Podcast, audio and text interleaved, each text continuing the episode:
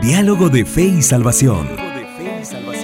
Un espacio para abordar temas controversiales ante cuestionamientos en relación a la verdad de Dios desde una perspectiva bíblica y teológica.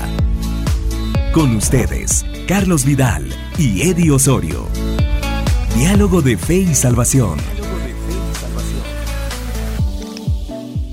Bienvenidos, bienvenidos a su programa Diálogo de Fe y Salvación. Hoy el Señor nos permite una edición más de nuestro programa Diálogo de Fe y Salvación, siempre con el deseo de poder dialogar desde una perspectiva bíblica, hermano Eddie. Así es. Temas, sin lugar a dudas, trascendentales en la sociedad contemporánea, hermano Eddie. Así es, ¿Cómo hermano está usted? Bienvenido, hermano Eddie. Contento, contento de poder estar una vez más aquí con usted. Y pues para Con un todos diálogo más. hermanos y amigos, hermano Eddie. Exacto. Aquí nos acompaña Por hermano cierto. Julito y también hermano David. Así es, por cierto, hermano Eddie, tuvimos Ajá. varios reportes esta semana. Ajá. Un saludo especial a todos los hermanos que nos ven. Exacto, hermanos, amigos y cualquier Sí. otra persona que, que esté por ahí. Tal vez no nos ha dicho nada, ¿verdad? Pero nos ve. Amén. Para nosotros es un privilegio eh, que usted vea o escuche el programa y pues por eso estamos hoy aquí con ganas otra vez de iniciar un diálogo más, hermano Los Carlitos. hermanos de la Iglesia Bautista Central, hermano. Eddie. Así es. Hay varios pendientes también. Así es. Dios les bendiga. Muy bien, estamos en nuestra serie, como ya bien ustedes saben, Secretos de la Casa. Creo Así que ha es. sido una serie la cual nos ha llevado a poder dialogar algunos, algunos detalles eh, o, o- o aspectos, ¿no, hermano? De la vida, de la vida, no solo de la vida cristiana, sino de la vida en sí del humano, los cuales son demasiado, demasiado pocos, ¿no? Que Sensibles. se hablan eh, en el ambiente. Temas sensibles o, o- Exactamente, y creo que ha sido de mucha bendición eh, cada una de estas temáticas. Y no está de más decir, el programa anterior iniciamos eh, ya la recta final, hermano Eddie, nuestra Así serie, es. Secretos de la Casa, y comenzamos con el tema pastoral del homosexual. Así es. Hablamos un poco, hermano Eddie, acerca de los factores que llevan a veces a, a- a esas decisiones, ¿no? De, de- o lo que, lo que en realidad esto es, hermano Eddie. Comprensión, y- entendimiento de... entender, siempre mencionamos gracia y verdad siempre. que Así es. Creo que son dos términos que los vamos a utilizar demasiado en este tema. ¿no, Así Eddie? es. Y eh, hablamos acerca de eso, de, de colocar la situación en donde merece, Exacto. ¿sí? Entonces creo que eso es importante. Hoy vamos a hablar de un aspecto, de un tópico importante que tiene que ver siempre en la pastoral del homosexual, pero vamos a hablar de la prevención, hermano. Así es. de la Prevención. prevención. Y hay un término, creo que va a gobernar hoy nuestra mente, el cual siempre lo hemos escuchado, es mejor prevenir, que que lamentar. curar. O que lamentar. pero vamos a decir, es mejor prevenir que curar. Así es. Entonces, eh, hay factores, hermano Eddie, que pueden llevar a comportamientos homosexuales a los niños, Así es. pero es importante que nosotros eh, tengamos el suficiente carácter y sabiduría para poder tratarlos. Exacto. Esto implica que, que desde el inicio nosotros, eh, los padres de familia, ¿no? Tienen, tienen un, un gran papel, un enorme papel. Ese papel eh, de padres en la crianza es, es crucial, ¿no? Porque ahí sí que eh, cuando uno estudia, hermano Carlitos, los factores de riesgo, podríamos decir que lleva a una persona a, a tener una identidad sexual o un entendimiento con esta comunidad LGTB o, o como le quieran llamar, eh, uno se da cuenta que muchas veces es también por descuidos, ¿no? Por descuidos, por no ponerle atención a, a- a los niños o niñas en periodos específicos de su vida.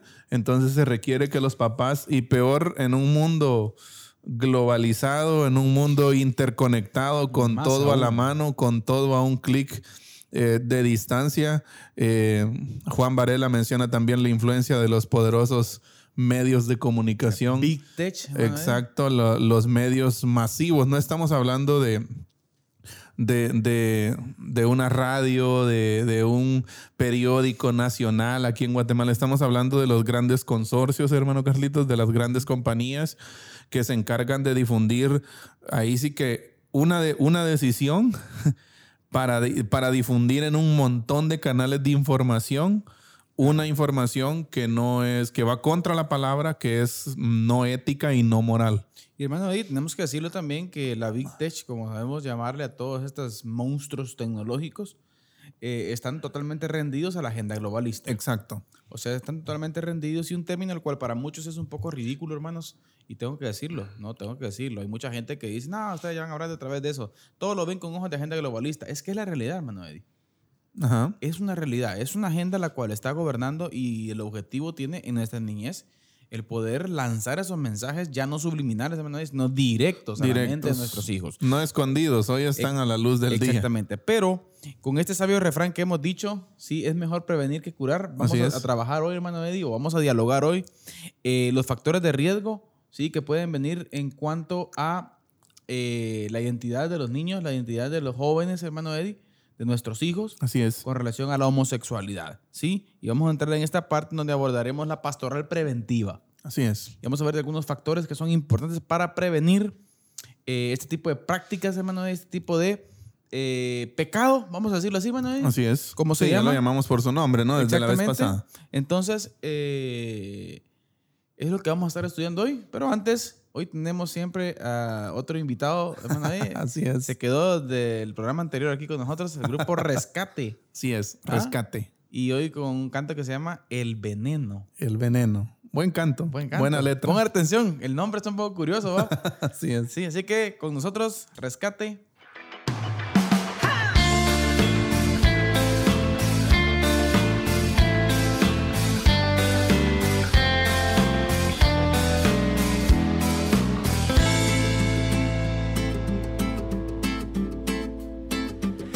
Es una pulseada que dura una vida. Es una batalla nueva cada día. Uno siempre cree que el mal está afuera. El mal es mi carne y eso me envenena. Aguijón la carne, esa es mi condena. Y no para ese veneno, basta el corazón.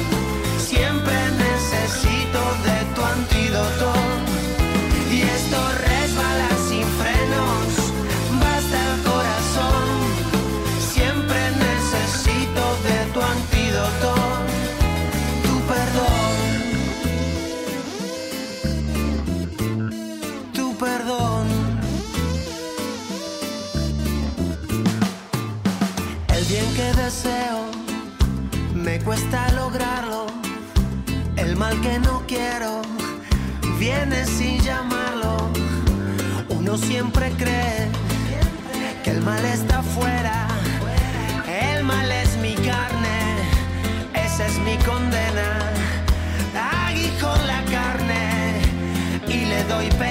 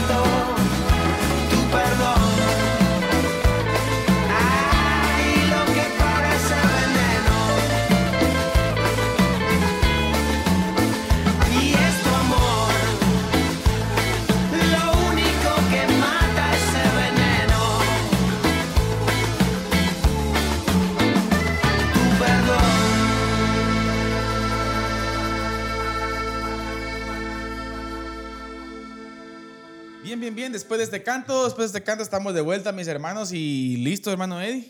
Así es. Vamos con la palabra. Hay un Hoy pasaje sí. bíblico importante hoy. Así y, es. Y hay que picarle un poquito porque si no, nos quedamos, hermano Eddie, a medias Sin otra tiempo. vez. Exacto. Bien, estamos hoy leyendo en Deuteronomio capítulo 6, un capítulo que lo hemos leído muchísimas veces Muchísimo. aquí en el programa, pero creo que Clave, tiene, hermano Eddie. Exacto, Creo es que es clave, clave. y tiene especial trascendencia para ver el tema de la pastoral preventiva, como ya usted lo dijo, que vamos a ver hoy. Eh, Deuteronomio 6 del 1 al 9 dice, estos pues son los mandamientos, estatutos y decretos que Jehová vuestro Dios mandó que os enseñase para que los pongáis por obra en la tierra a la cual pasáis vosotros para tomarla, para que temas a Jehová tu Dios, guardando todos sus estatutos y sus mandamientos que yo te mando, tú, tu hijo y el hijo de tu hijo, todos los días de tu vida, para que tus días sean prolongados. Oye pues, oh Israel, y cuida de ponerlos por obra, por obra, para que te vaya bien en la tierra que fluye leche y miel, y os multipliquéis, como te ha dicho Jehová, el Dios de tus padres. Oye Israel, Jehová nuestro Dios, Jehová uno es, y amarás a Jehová tu Dios de todo tu corazón y de toda tu alma y con todas tus fuerzas. Y estas palabras que yo te mando hoy estarán sobre tu corazón y las repetirás a tus hijos y hablarás de ellas estando en tu casa y andando por el camino y al acostarte y cuando te levantes. Y las atarás como una señal en tu mano y estarán como frontales entre tus ojos y las escribirás en los postes de tu casa y en tus puertas. Interesante, hermano Eddie. Yo creo, hermano que este es como, como el fondo. Impresionante esa lectura. Sí, yo creo que es como el fondo, como la base principal de todo. Exacto. Entendiendo el contexto del pasaje es maravilloso, hermano Eddie. El pueblo de Israel, pues, listo para pasar a la tierra prometida. Una tierra llena de eh, paganismo, gentiles que, que no conocían al Señor. Así es. Eran con sus, con sus dioses paganos, hermano Eddie, Sus prácticas, prácticas paganas. depravadas. Así eh, es. O sea, usted no se imagina qué tipo y el pueblo iba a llegar ahí, se iba a relacionar con ellos. Abominación a Jehová, ¿no? Exactamente. Entonces el Señor viene y en, en términos generales, hermano Eddie, la, la clave que da es que ante cualquier tipo de ataque directo, cultural, social, eh, la base principal es conocer a Dios. Exacto. Conocer a Dios. El conocimiento. Pero el problema radica hoy en día, queridos hermanos, y tal vez no me quisiera adelantar, hermano Eddie, al consejo pastoral de hoy, ¿verdad? Pero eh, es- ese es el gran problema hoy, hermano Eddie, que Exacto. tenemos una superficialidad del conocimiento bíblico. Exacto. Sí, yo pienso que eh, es, eh, hay un, en, algunos escritores son un poco drásticos, ¿no? En, en cuanto a eso. Eh, escuché a un escritor que le llama embrutecimiento César Vidal, eh, teológico, embrutecimiento bíblico, ¿verdad? Exacto. Porque no, la, no hay un conocimiento bíblico. O sea, eh, en estos días también leía una frase que decía, el redil no quiere ser redil. O sea, la oveja no quiere ser oveja. Y eso. O sea, la, y qué, qué grueso es pensar en esto de verdad. Eh, que como, y, y es que al relacionarlo con el pasaje que tenemos hoy, a mí me llama mucho la atención este pasaje y ahorita acabo de, estaba viendo ahí el pasaje y me doy cuenta eh, el fruto de la obediencia, ¿no? El fruto de la obediencia del pueblo de Dios. Él les dice, eh, está en el versículo 3, oye pues, oh Israel, y cuida de ponerlos por obra. Está hablando de los mandamientos, ¿verdad? Pero dice, para que te vaya bien en la tierra que fluye leche y miel. O sea, está bien, eh, está bien. Iban a una tierra que fluía leche y miel. O sea, iban a una tierra que, que era impresionante, ¿no? Para ellos en, en temas de producción y de, y de donde iban a vivir. Y a la par de donde venían, pastor, del Eh, desierto. Exacto, exacto. Venían del desierto y iban a una tierra eh, eh, fértil, eh, fértilmente hablando, o sea, otro nivel, ¿verdad? Pero nos damos cuenta que no basta con eso, o sea, aunque Que aquella leche, aunque, perdón, aunque aquella tierra fluía leche y miel, si no obedecían los mandamientos, no les iba a ir bien. Exactamente. Sí. Ahora, hermano Eddie, entonces, ¿por qué mencionar esto? Porque consideramos, hermanos, que es importante que en nuestra familia entendamos esta parte. Recuerde que la primera escuela no es la escuela primaria de fulano de tal. La primera escuela es la casa. Y todos estos problemas sociales que se están dando y estas distorsiones mentales, hermano Eddie, y emocionales, el principal factor por el que se da es por el descuido que existe en las casas. Amén. Así es. es por el descuido que existe en los padres de familia, número uno. Número dos, hermano, y también tenemos que decirlo en este asunto de prevención, que es importantísimo. Es fundamental que el liderazgo de hoy esté capacitado, hermano Eddie, a la medida de las demandas de la sociedad. Exacto. Sí. Repito, Y ojo con eso. es importante que el liderazgo eclesial de hoy esté capacitado a la medida de las demandas de la sociedad contemporánea, hermano Eddie. Así es. ¿sí? No es posible. Y sabe, viendo datos, hermano Eddie, de seminarios, muy pocos pastores o líderes cristianos hoy en día quieren capacitarse Sí. al respecto.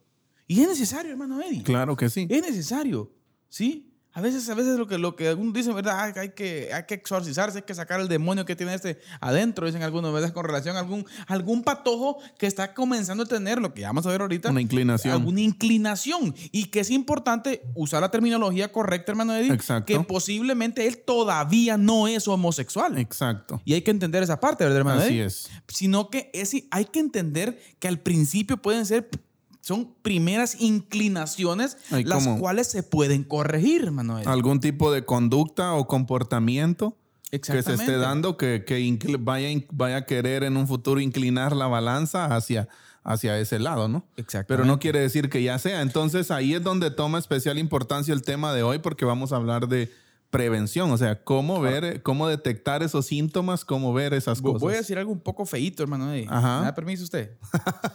Con su permiso, dijo para que va. Mire qué interesante. Al observar lo que la Biblia dice con relación a la naturaleza pecaminosa del hombre Ajá. y su deseo ardiente de que el hombre, el hombre en, en su pecado ama desobedecer a Dios, Exacto. quiere hacerlo, se siente bien, el corazón del hombre es malo. O sea, la inclinación natural del hombre es hacia el pecado. Puede ser, hermano Eddie, entonces que podamos decir que cualquier jovencito, niño, niña en nuestra sociedad puede tener esa tendencia. Exacto. Cualquiera. Mire qué interesante, queridos hermanos. Incluso yendo a la iglesia. ¿Me, me entiende? Exacto. Entonces es algo que nadie podemos escapar de ello. ¿Sí? ¿Y por qué nos enfocamos mucho en la niñez?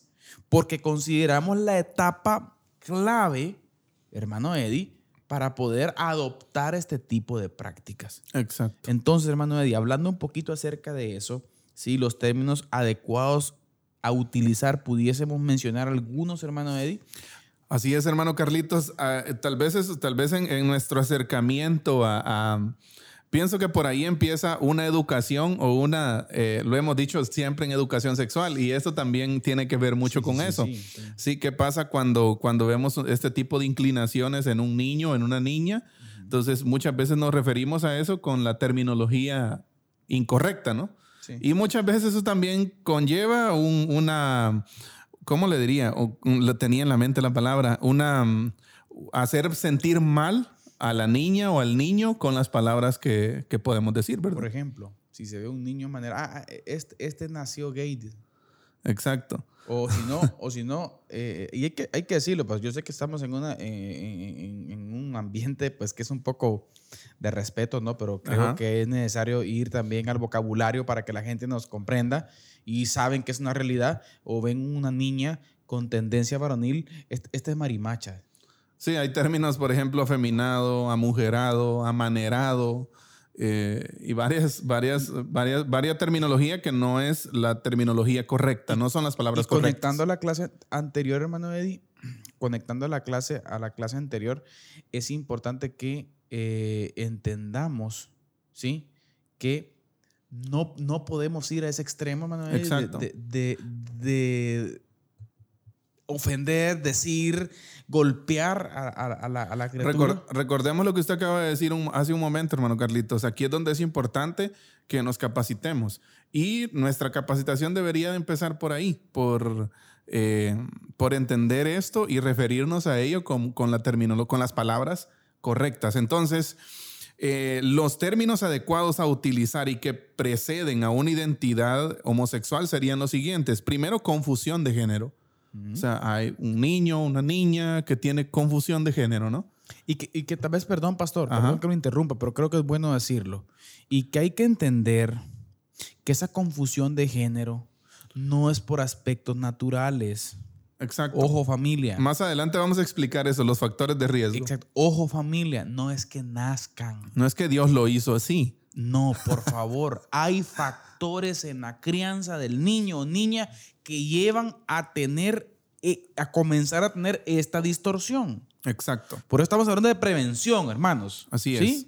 Prevención. Perdón, pastor, por También favor. está desviación de género. Exacto. eh, y uno de los más conocidos, creo yo, que es trastorno de identidad de género o atracción al mismo sexo, ¿no?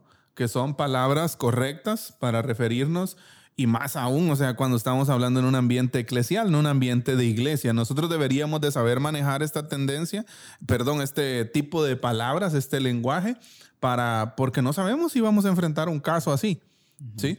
Ahora, esto es, es donde, donde comienza, podríamos decir, eh, donde comienza la tendencia hacia una identidad sexual. O sea, Pero- aquí comienza todo, hermano. Exacto, ahí comienza todo, en una confusión de género, en una desviación de género, en un trastorno de identidad de género o una atracción al mismo sexo. Pero todo, entonces, si eso llega a desarrollarse y los papás no ponen atención, entonces sí ya estamos hablando de una identidad homosexual, de un estilo de vida gay o de alguien que es parte activa de la comunidad LGTB Q más, más. Exacto. X, Y, 123. Z.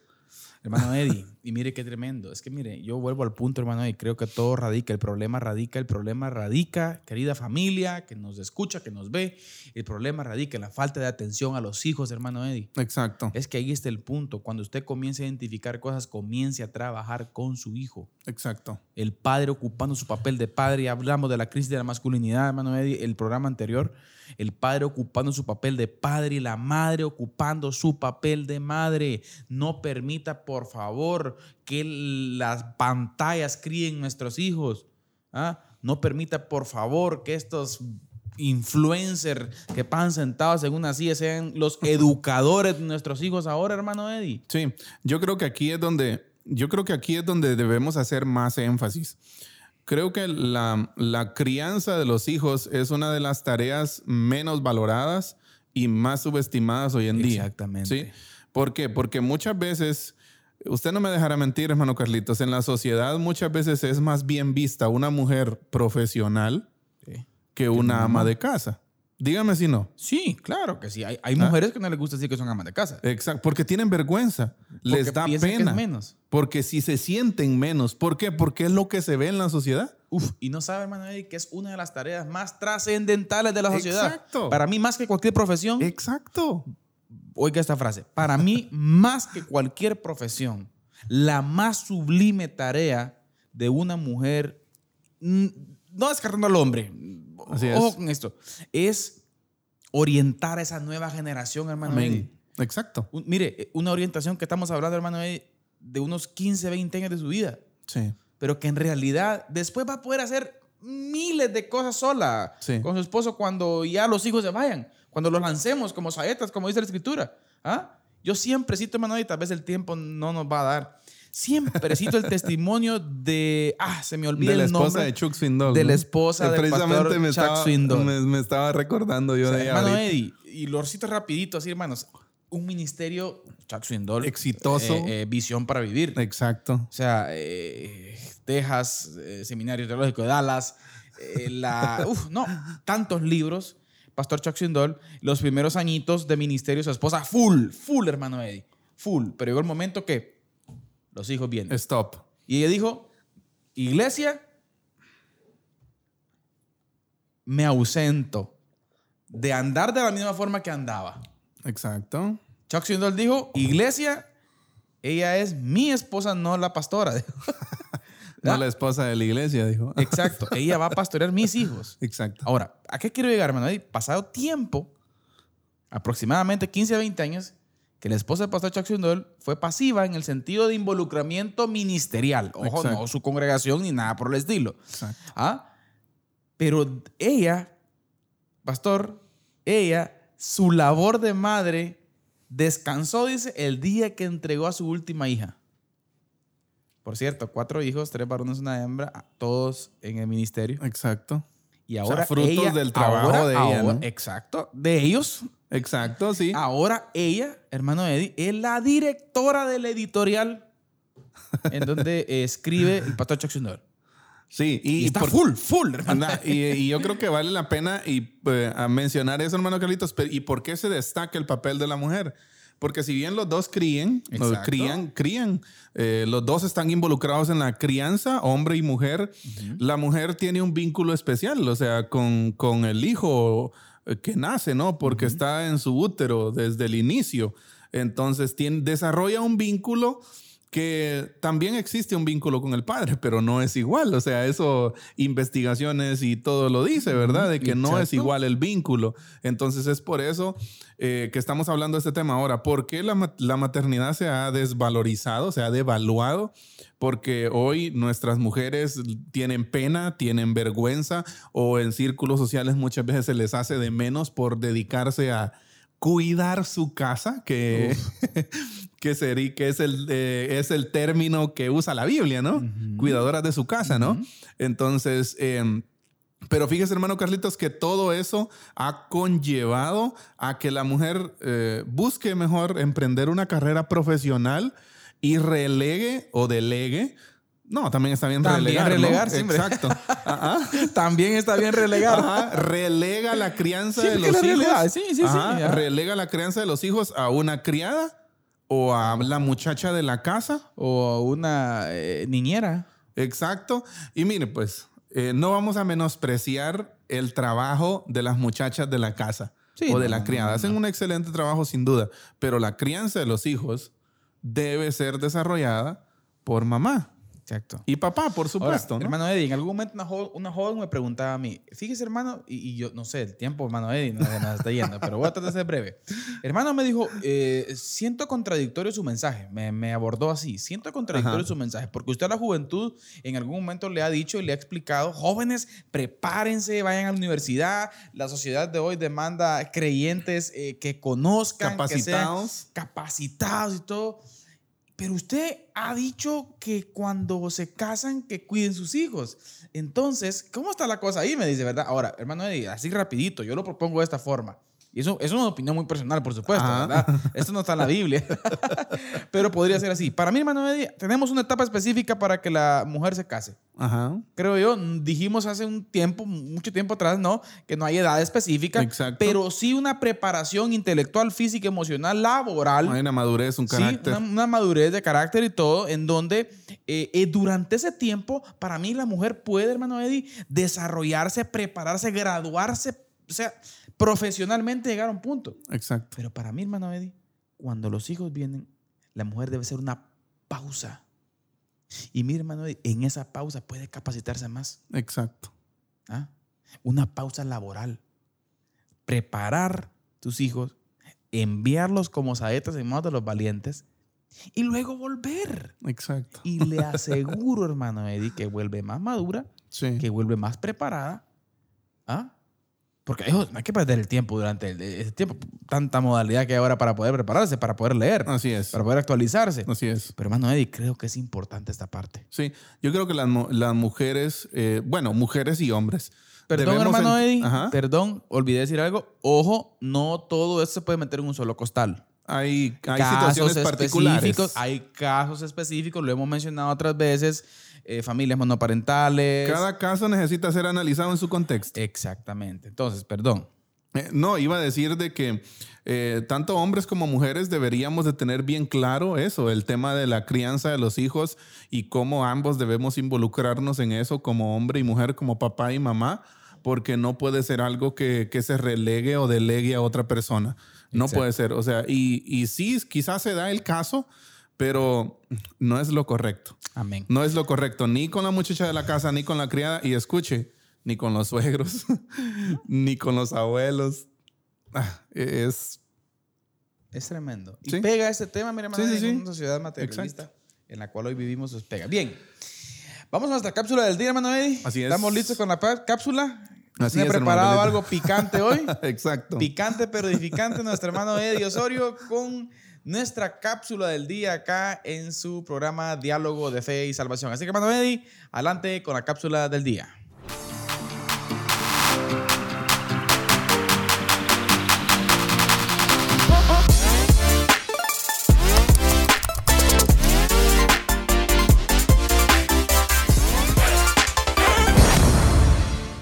¿Cómo criar hijos en el siglo XXI? ¿Cuál es el modelo de crianza que tiene, que combina amor, disciplina, palabra de Dios, confianza, relaciones saludables y que es funcional en este tiempo? Quiero compartirles en cuanto a ese tema algunas recomendaciones del doctor Gonzalo de los Reyes Serrano, que es máster en educación chileno eh, entrenador en parentalidad positiva y creador de los programas de desarrollo de habilidades parentales para entrenar papás para capacitar padres de familia en Chile.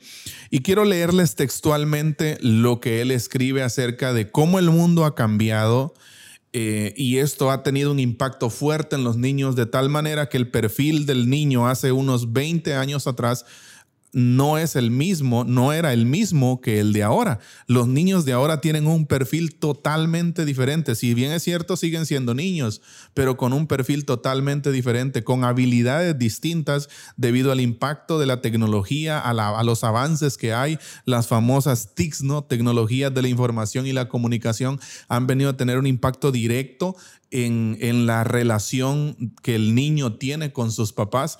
Y como les decía, quiero leerles textualmente lo que él dice.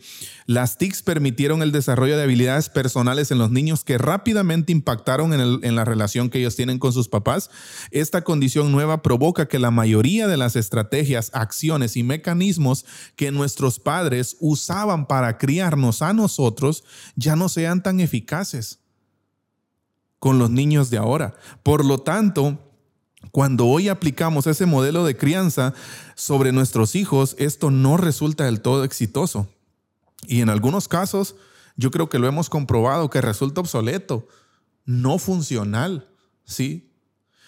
Pero él sigue diciendo, dado el contexto anterior, o sea, dado todo el avance que, que, existe actualmente y cómo los cambios están afectando la vida de los niños, los padres enfrentan un gran desafío desarrollar un modelo de crianza actualizado que sea efectivo, considerando las habilidades de los niños, cada padre y madre debe generar estrategias y mecanismos propios según las características de sus hijos.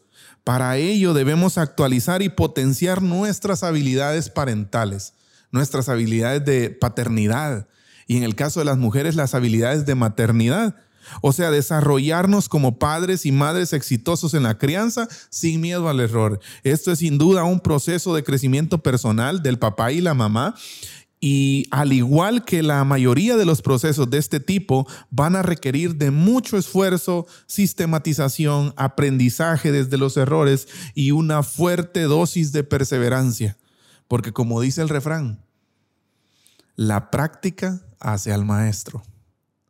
Creo que el gran desafío, y muchos escritores afirman esto, muchos expertos en consejería familiar afirman esto que les voy a decir, el gran desafío de los papás en este tiempo es encontrar un modelo que combine palabra de Dios, disciplina, amor, confianza, relaciones saludables y que sea funcional en este tiempo. ¿Sí? Para que los niños puedan recibir una educación que trascienda. ¿Sí? Y desde el principio no relegar la educación, la formación de los niños, la crianza, vamos a decir, creo que es la palabra más correcta, no relegar la crianza de los hijos a ninguna otra persona, sino que papá y mamá directamente puedan encargarse de ese proceso de formación. Y sin duda va a requerir de mucho esfuerzo, va a requerir de mucha perseverancia, pero no estamos solos. El Señor está con nosotros. Así que la práctica sea el maestro, ¿sí? Vamos manos a la obra, trabajemos en la vida de las nuevas generaciones.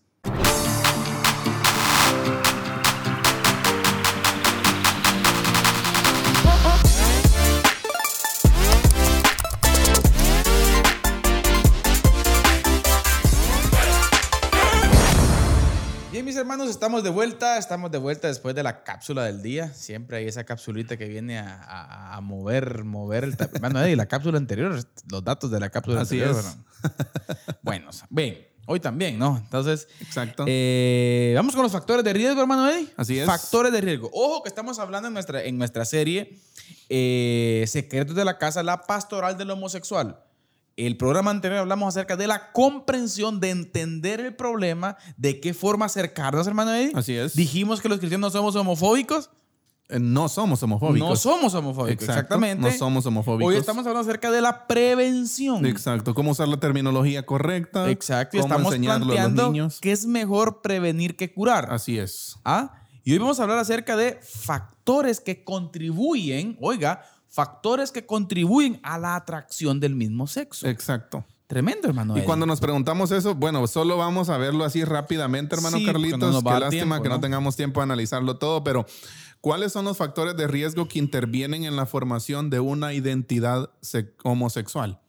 Sí, y los mencionamos rápidamente. Eh, herencia familia de origen, herencia de la familia de origen, herencia cultural, temperamento sensible, constitución física débil, eh, erotización traumática, heridas heteroemocionales o, o homo emocionales. Hermano Eddie, y así rapidito, hermano Eddie, por ejemplo, algunos mencioné, expliquemos algunos. Por ejemplo, la herencia generacional significa que en la familia pudiese existir alguien, Un precedente. un precedente con la tendencia homosexual y que es. se consumó la desviación de principio, Así es. lo que estábamos ya hay explicando, una identidad y se eh, consumó, o sea, es peligroso, sí, en el sentido de que esa influencia, Eddie, pueda darse en cualquiera otro Sí, los reco- y mm, esto no es algo, no estamos hablando de que vengan los genes. No, no, no, no, no, no, no, no, por eso, por eso lo, lo Sí. hay que explicarlo. Ajá, eh, es, eh, nos referimos a que, miren, pues el círculo que nosotros tenemos alrededor de nosotros, en su momento, lo- creo que lo dije acá, nosotros somos el resultado de las cinco personas más cercanas a nosotros. Exacto. Y la mayoría de estas cinco personas que están cerca de nosotros es familia. Buen la punto. mayoría. Buen punto, La pastor. mayoría de nosotros es, entonces no es algo que recibamos en los genes, sino que la gente que nos rodea tiene una poderosa influencia en nosotros, aunque eso sea inconsciente o nosotros no lo sepamos. Me hizo pensar usted algo ahorita, disculpe que lo interrumpa. Ajá, Somos el resultado de las cinco personas así es. más cercanas a nosotros. Así es. Buen dato ese, hermanos. Cinco, de- imagine, piense usted en las cinco personas, pero no estamos hablando de, estamos hablando de personas eh, Sí, sí, sí. En la vida cercanas, diaria, en la vida diaria. cercanas a nosotros. Entonces nosotros somos el resultado de, de esas cinco personas. Interesante. Imagínese usted la influencia que tienen los amigos cercanos, la familia cercana. Entonces ahí habla de una herencia generacional o herencia de la familia de origen, pero también está la herencia cultural, hermano Carlitos, que es la que, que es una de las, de las más mencionadas en este aspecto, ¿no? Porque se, se habla de que el sexo es una construcción social, cultural. Entre ¿sí? comillas. Exacto, y no es algo que... que ¿Biológico? Señor- biológico que el Señor lo diseñó de esa forma. Exacto. ¿sí? Entonces también está esa herencia cultural, el temperamento sensible. Sí, pues. O sea que es eh, eh, pudiese ser la tendencia en, en niños con temperamento sensible. Exacto, también una constitución física débil, tanto en el hombre como en la mujer. Ujú. ¿sí? Eh, también tenemos erotización traumática, que esto tiene que ver, este es uno de los puntos más fuertes con heridas eh, emocionales y todo eso que, que está al final. Eh, es una de las partes que creo yo que a muchos la ven como uno de los mayores factores de riesgo. Exacto. ¿Sí? ¿Por qué? Porque en, en el caso, por ejemplo, de hay muchos registros que dicen que, las, que muchas de las personas que tienen una identidad homosexual o que acaban adquiriendo una identidad homosexual o atracción hacia el mismo sexo, como ya lo hemos mencionado antes, eh, tienen como un precedente, muchos de ellos, una violación, Un abuso. un abuso sexual. Hermano Y hablamos de abuso, cuando estamos hablando de abuso sexual, que gracias ahí por la corrección, no estamos hablando solamente de una violación que se consumó, sino también de, de cosas como manoseo, como, erotización. como erotización, exacto, como alguna plática quizás. O sea, todo, los niños, o sea, los niños tienen una mente eh, que, que está absorbiendo información Hermano Eddie, constantemente. tuve la oportunidad de ver eh, y leer un poco acerca de esto. Este punto de los abusos y la erotización traumática es uno de los, mm, de los factores con mayor porcentaje, hermano, Eddie, en la comunidad homosexual. Exacto. Un alto porcentaje de homosexuales entrevistados, hermano Eddie, manifestaban que su tendencia fue, ¿sí? Por esta práctica, ese abuso. Exacto, y habla de, de tener, de personas que tuvieron experiencias puntuales en su niñez y que de adultas terminaron adoptando una... Ahora, ¿por qué enfocamos tanto al principio hablando de los padres? Porque ¿quién cree usted que es el mayor responsable, hermano Eddie? Y eso es algo que duele, mi hermano Carlito. ¿Quién Eso cree que usted usted, va a que decir. es el mayor responsable de dejar sus hijos solos? Sí. Es el padre. Exacto. También, también, mire, algo, y esto es algo que de verdad sigue doliendo y nos sigue poniéndole, nos, nos debería de nosotros tener a la expectativa. Uno, lo- los mayores, la mayor cantidad de abusos generalmente se da por personas cercanas, no por personas desconocidas. Se da por personas que, que están alrededor del niño, la niña. Se habla de abusos, por ejemplo, de incluso del papá, de padrastros, decir esto, de padrastros, de Es tíos, decir esto. Es exacto, de decirlo. tíos, de hermanos mayores, Primos. primos, exacto, o sea, por eso es que vale la pena tanto tener estos cuidados, hermano Carlito. Por eso la serie Secretos de la Casa, hermano Exacto. Eddie, porque es ahí donde comienza la cosa. Exacto. Familia, en la fe. Y, y- que nos miren, eh, nos, nos estamos poniendo ahorita algo, algo tensos aquí nosotros. sí, es que duro, hermano. Sí, es que imagínese, hermano Carlitos, qué duro puede ser para una persona ser abusado sexualmente por un familiar cercano, por un tío, por un primo, eh, por un hermano mayor, por un papá, padrastro. Para un niño, hermano Eddie. Imagínese. O sea, y, y la, y si usted va a las estadísticas, se da cuenta que la mayoría de casos de abuso eh, no son personas desconocidas. Yo quiero decir algo ahorita, hermano Eddie, que esto está, está tremendo. Oiga. Hoy en día entendemos y sabemos de que estamos a un clic de pornografía. Así es. De explicamos, cuando hablamos de la pornografía, explicamos de que en las páginas pornográficas, hermano Eddie, dijimos de que existe pornografía para todo tipo de personas. Para todo tipo y de en gustos. países europeos ya está la pornografía infantil. Así es. Bueno, ha estado siempre ilegalmente, Así es. pero ahora ha llegado el punto de que legalmente hay países que se puede, Exacto. ¿ah? pagando. Así es. Ahora, ¿qué vengo con esto? O sea que significa que un alto porcentaje de la sociedad está viendo pornografía. Y eso da como resultado un alto porcentaje de la sociedad enfermo de la mente, Así es. Depravación. depravación. Y da como resultado consecuente nuevamente esta cadenita, hermano Eddie, un montón de gente enferma suelta en la sociedad. Estimulada sexualmente. y que va a buscar la oportunidad para satisfacer sus deseos horribles en su mente. Así es. Y un análisis, hermano Eddie, que hicieron en algún momento, fíjese, con relación a estos pedrastas, ¿sí? Porque se habla tanto de eso, ¿verdad? Usted eh, en, en los ámbitos, que hay gente que es tan enferma que aún busca las oportunidades Exacto. y se infiltra donde hay niños, hermano. Eddie. Exacto, imagínese. Y le gusta estar con niños. Sí. Hay que tener cuidado con eso O realmente. sea, es que es, es- padres, sí.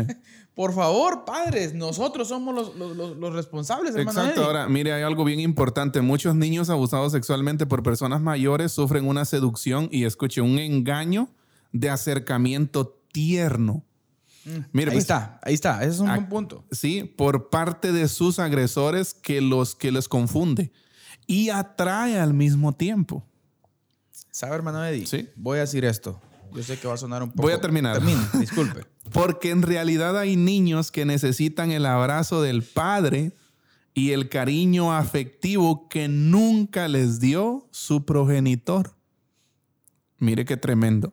Esto puede crear que en el futuro, y si desarrolla una conducta homosexual, posea una inclinación patológica a repetir actos sexuales con hombres mayores en una búsqueda infructuosa del cariño paterno. Un vacío de amor. Hermano Eddie, en su momento hay una persona con tendencia homosexual muy reconocida en el ámbito estudiantil en Chiquimula. Por ética yo no voy a decir eh, el nombre. Y todos, pues, él, él bromeaba y bromeaba con los alumnos y todo. Yo siempre traté de manera de manejarlo con respeto y todos le trataban por su apodo y yo lo trataba por su nombre. Me omito el nombre, ¿no? Eh, y me mencionaba por su nombre, su nombre y siempre el respeto. Y en su momento llegó un punto que él calculaba que conmigo no eran las bromas, y, pero yo sí platicaba con él. Y en algún momento tuve el valor de hacerle la pregunta, ¿por qué la tendencia? Así formal, ¿verdad? Ajá. ¿Por qué la tendencia? Y se me quedó viendo así un poco que la cosa como que iba formal. eh, no era broma. Como todo lo agarraban por broma. Exacto. Pero yo me acerqué con una forma edu- educada. Sí. ¿Y sabe cuál fue lo que, lo que terminó diciendo Manuel? Que un tío había sido el que lo había llevado a, a esa tendencia desde pequeñito. Exacto. O sea, familia, estas cosas muy difícil alguien las va a Sí, decir. y es que, y es que o sea, de verdad, de verdad, hermano Carlitos, es algo tan duro, es, un- es un cuadro tan difícil de, de tratarlo, pero honestamente es una realidad que está frente a nuestros ojos. Los niños están hoy solos en casa muchas veces. en ¿sí? las tablets, Eh, en las compus. Eh. exacto, están a, a- a merced de cualquier otra persona. ¿Sí? Entonces, ¿por qué? Porque los hemos descuidado. Entonces, esos son los factores de riesgo, hermano Carlitos, que peligran, que ponen en peligro la identidad correcta, sexualmente hablando, del niño o la niña. Entonces, planteamos, familia, hermano Eddie, estamos planteando entonces que estos factores de riesgo tenemos que procurar en nuestro proceso de crianza evitarlos, hermano Eddie. Exacto. Ser, ser lo más inteligentes posibles. Los, sí, sí, sí, los factores de riesgo siempre van a estar ahí. Exacto. O sea, siempre A- van a estar ahí. Es posible que, que aumenten de hoy en a- adelante. Ser inteligentes, hermano Eddie, en el sentido de exponer a nuestros hijos. Exacto. Hablarles la verdad. Pasar tiempo con ellos. que eso n- es- que no eso es, creen en hermano. ellos un, un vacío de amor en, en- en emocionalmente hablando, tanto del papá o de la mamá. Eso Sí, es el punto. Porque pueden ser abusados. Por eso es que, que estamos hablando de prevención. Y la prevención está en la casa, hermano. Eddie. Sí. Desde la cuna. La prevención está en la casa. Creo que es una, es una frase para, Para para, que, Facebook. que- ajá, que- que- que tiene que quedar. Y la prevención, ¿dónde está? en la casa. En la escuela, en el colegio, en la No. iglesia. No, está en la casa. Sí. Ahora. Y es cierto, en la iglesia tenemos la, la acción de preparar, de capacitarnos como padres y todo. Pero la acción La iglesia principal. aquí viene a jugar un segundo plano, hermano. Exacto. Tenemos que ser sinceros. Lo que pasa es que, miren, en la sociedad siempre los padres de familia somos, eh, yo creo que lo explicamos un, un día, eh, en una enseñanza un día de estos, si se Ajá. recuerda usted que hablamos un poco que somos tan buenos los humanos que quiere usted verse tranquilo o calmar su conciencia en algo, miéntele su conciencia unas 10 veces, su conciencia agarra esa mentira y se comienza a autojustificar. Siempre buscamos como mecanismos de escape. Mecanismos de escape, exacto, es la palabra. Entonces, Manuel, yo creo que tenemos ya que dejar eso, ¿sí? Y tenemos que ser sinceros. Exacto. Creo que el punto radica allí, hermano Eddie. La prevención está en la casa. Así es. La iglesia viene a jugar un segundo plano aquí. La iglesia va a, la iglesia, la iglesia va a fortalecer, va a proveer herramientas, va a ser una comunidad de rendición de cuentas, de bendición, de, de ayudarnos unos con los otros. Pero la crianza de nuestros hijos eh, está en la casa. Exacto. Hay mucha gente que yo escucho muchos padres de familia que dicen, ay, es que tengo que meter a mi hijo en un colegio cristiano. Y mire que se lo dice un cristiano. tengo que meter a mi hijo en un colegio cristiano para que tal vez ahí lo componen. Ma- ma- madre, padre, por favor, no es el colegio quien compone. Exacto. ¿Ah? Sí. Yo conozco a un sinfín de patojos que estudian en colegios cristianos que ni en cuenta el Señor. Exacto. ¿Pero por qué? Porque el papá descansa. Ah, es que te dan clase de Biblia en la, en la escuela. ¿Entendés, patojo? No. Y aquí viene el punto, hermano. ¿Qué trascendencia tiene la casa, no? O que- sea, no, mire, ahora, prevención. Ya hablamos de, de prevenir con respecto a estos factores de riesgo. ajá. Pero ahora, hermano, Eddie, vamos, finalicemos, le iba a decir yo, pero sí, ya casi. ¿Cuál sería la clave entonces? Volvemos a la casa, ¿sí? Estamos hablando de que es en la casa, pero ¿cómo en la casa? ¿De qué forma en la casa, hermano Eddie? Y mire, con una ética sólida y permanente. Exacto. Y cuando nos referimos a una ética sólida y permanente, no nos estamos refiriendo a casaca evangélica Exacto. Casaca bíblica, hermano Eddie, sino vida de reino. Exacto. Vida ética, no vida mentirosa. Exacto. Porque nuestros hijos detectan también que somos mentirosos, hermano Sí. Eddie. Y mire, qué horrible y qué terrible es que un hijo de cuatro o cinco añitos mire a su papá, por ejemplo, a su mamá, levantando las manos el domingo, llorando posiblemente, rodando un par de lágrimas, hermano Eddie, por las mejillas y diciendo, ay, Señor, te amo, y siendo un- una boca descontrolada al llegar a la casa. O siendo un padre que maltrata a la mamá. O Sí. siendo un padre que es corrupto, por ejemplo. O que en algún momento el hijo lo ve robando algo en algún momento. Sí. Eso es horrible, hermano Eddie. Y la clave está ahí, una ética sólida Una y ética. permanente. Exacto. una- y estamos hablando, como usted decía, más allá de sentarnos a leer a la Biblia, tener devocionales con ellos, que esa es una iniciativa excelente. Aquí se desvida. Ay, ay, ay, ay, aquí estamos ya como tirando unos puntitos a la, a la- a la a la próxima serie que vamos a tener. Ah, sí, exacto. Pero no vamos a decirlo porque tenemos que hacer la pero, publi. Pero, eh, pero estamos hablando de, de- de eso, ¿no? De, de vida, una vida, como usted decía, una vida de reino, una vida que los padres vivan, transmitan con el ejemplo, con su vida, ¿no? Porque el niño absorbe ese ejemplo en un, en un 100%, podríamos decir. Exacto. Sí, mucho más que un discurso, mucho más que un sermón. No, hombre, o sea, sí. todo se trata de un ejemplo de transmitir Ahora, la vida. Una ética, hermano Eddie, afirmando nuestros valores en la palabra. Exacto. Porque es una ética también que vamos a decir una ética bíblica. Sí, Porque pudiese existir, hermano Eddie, mucha, mucha gente correcta sin Biblia de fondo. sí, sí, sí, moralmente correctos, ¿no? ¿Ah? Moralmente Exacto, hay mucha gente así. Mire, pues solo por ponerle un ejemplo, existen homosexuales que no están de acuerdo con la comunidad de LGTB. Exacto. Pero Con el relajo ese que andan haciendo, ¿verdad? Exacto, pero que sí manifiestan de que eh, la homosexualidad no es mala. Exacto. O sea que, vamos a decirlo así, existen homosexuales éticamente correctos. un moralismo. Exacto. ¿ah? Existen homosexuales que, que asisten a iglesias cristianas. Sí, aún hay, hay pastores. Bueno, entre comillas, por supuesto, ¿no? Exacto. Ahora, esto, con esto no estamos diciendo que, que, eh, la desviación es pecado. Ir en contra de la voluntad del Señor, totalmente. Pero lo que quiero decir de que nuestra ética debe ser afirmada en los valores bíblicos. Así es. La voluntad de Dios, hermano. Y eso debe ser transmitido a, a los hijos, ¿no? Como dice, por eso ta- tan importante consideramos nosotros la trascendencia de este pasaje, del pasaje que leímos, de, de la importancia, ¿no? De, de darles el todo, el qué se les va a enseñar a los niños, qué se les va a enseñar a ellos. Yo diría todo el consejo de la palabra, lo que, lo que la Biblia dice, ¿no? Mire. todo el consejo de la palabra y ir mucho más allá, como usted decía, hermano Carlitos, de, de casaca evangélica, mucho más allá de, de, de- momentos, eh, ¿qué?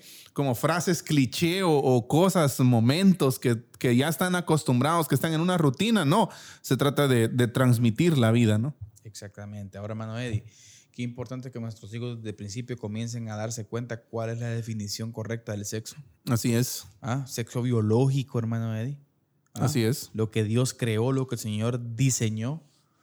Es importante que nuestros hijos sepan también de que el mundo plantea otras cosas. Así es. ¿Ah? Sí, porque ahí está, se recuerda que nosotros ha- hablamos, no, sí lo abordamos, ¿no? Aquí en, en, en, en, la serie, el puritanismo, ¿no? Y el, Mm, y el libertinaje, porque por un lado podrían existir papás que digan, bueno, vamos a aislar a nuestros hijos de todo esto, ¿sí? Y no se lo vamos a mencionar.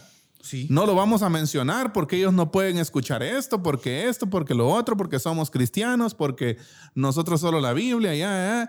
Y, y- y podemos aislarlos de una manera que cuando ellos por curiosidad vengan a conocerlo, no va a ser nada bueno para ellos, Exactamente. sino que va a socavar sus principios y valores.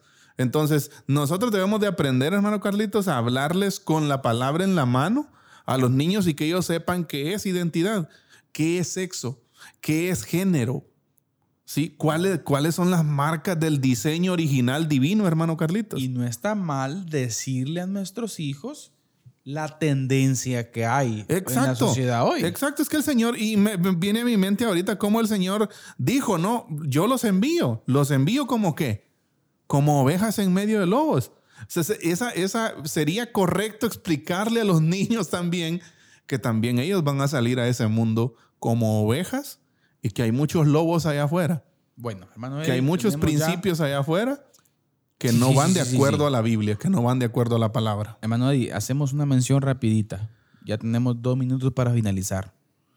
Los factores, hermano Eddie, o etapas, lo- los cuales, eh, en donde se da la consolidación, mire, de una identidad homosexual. ¿Sí? Vacío de género. Mire. Desde los 18 meses a los 4 años puede ser eso. O sea, que Sí. nuestros hijos no, no sepan qué son. ¿Qué son? Exacto. Mire, baja autoestima de género. Que nuestros hijos no entiendan a de la edad de 5 a 8 años. ¿Qué representa ser un hombre? Exacto. O ser una una, mujer. mujer. Exacto. Mire, atracción de género puede ser de los 9 a 12 años.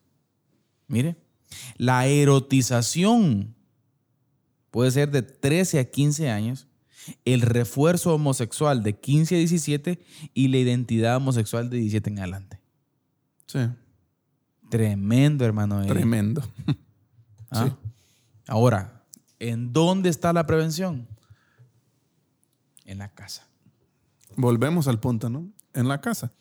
Hermano Eddie, po- por, cierto, si alguien quiere ese tipo de materiales, escríbanos. Escríbanos. Ahí están nuestros números de teléfono, hermano Eddie. Creo que aparecen, ¿no? Aparecen Sí. en, en- acá en la cita, pero los decimos 4075 1111. 30, 46, 80, 54. Es yo sé que esto es muy difícil hablarlo, pero si usted quiere un tipo de consejería con relación al tema, estamos para servirle.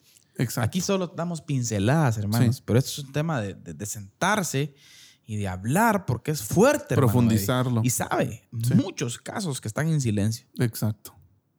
Muchos casos, pero bien. Muchas familias, muchos padres pasando dolor, pasando sufrimiento por una inclinación de este tipo de sus hijos. Estas etapas, hermano, son tremendas. Ahora, que ¿cómo- era eh, digno explicarlas, pero Exacto, yo pienso que eh, por, por una parte tal vez hayan papás que no hayan cómo tener un acercamiento a sus hijos en, que, con una inclinación de este tipo. Y segundo, yo creo que también muchos papás no hayan ni siquiera cómo entrarle al pastor. sí. ¿Por qué? Por lo primero que vimos, ¿verdad? Eh, exacto, porque lo va a mandar directo al infierno. Al infierno. Ajá. A sacarle el demonio al patojo. exacto. Entonces, eh, de verdad, como iglesia tenemos, hermano Carlitos, que crecer en esa parte, prepararnos, capacitarnos. Y como decía hermano Carlitos, en lo poco que nosotros podamos ayudar, eso es, el, eso es uno de los fines ¿no? de, de- de diálogo de fe y salvación. Poder traer estos temas a la mesa, dialogarlos, platicarlos, conversarlos con palabras, con las palabras correctas y más aún en esta serie Secretos de la Casa. Si está un tema, ¿por qué no hablarlo? Exacto. Por cierto, Sí. hacemos una invitación pastoral de la familia. Así es. Jueves, 7.30 de la noche, Iglesia Bautista Central de Chiquimura, hermano. Así es. Pastoral de la familia. Temas específicos de familia, de parejas, de hijos. Va a ser bendecido. Así que si Bueno. gusta acompañarnos, está invitado. No finalizamos. no finalizamos, Así hermano es. Eh, dejamos este tema pendiente. Esta es la parte 2 de Pastoral del Homosexual. Sí, prevención. Estamos y hablando creo de- que aún el tópico prevención, yo quisiera que esto lo ahondáramos un poquito, pero ya Exacto. terminamos, hermano Eddie. Despídase, pero en cápsula. Un privilegio abordar este tema con usted, hermano Carlitos, y gracias a ustedes por escucharnos, por vernos. De verdad, vayan a nuestro canal ahí de YouTube y también ayúdenos a compartir este contenido. Que el Señor Exacto. les bendiga. Queridos hermanos, ánimo. Recuerda, la prevención está en la casa. Líder cristiano, católico, no sé qué tanto, qué religión ustedes, prepárese. Lea la Biblia, Así es. Amén. busca al Señor, capacitémonos, es necesario. Padres de familia, por favor. Madre de familia, padre de familia, cuide sus hijos. Instruye a sus hijos. Póngalos en, en donde merecen, en el lugar que merecen. Amén. Esto fue Diálogo de Fe y Salvación. Secretos de la Casa, en nuestro tema pastoral de la familia, perdón, pastoral del homosexual. Hoy Así es. hablamos de la prevención. Así es. Muy bien. Si Dios lo permite, el próximo programa continuamos con esta Continuamos. temática y que el Señor nos guíe, hermano. Eddie. Así Amén. que recuerde siempre, la expresión más alta de alabanza y adoración a nuestro Dios es La obediencia. la obediencia. Que el Señor les bendiga. Amén. Esto fue Diálogo de Fe y Salvación. Esperamos que este programa haya sido de edificación para tu vida. Síguenos en nuestras redes sociales y encuentra nuestro contenido en YouTube, Spotify, Deezer, Apple Podcast, Radio Cultural Amigos y Amigos TV. Diálogo de Fe y Salvación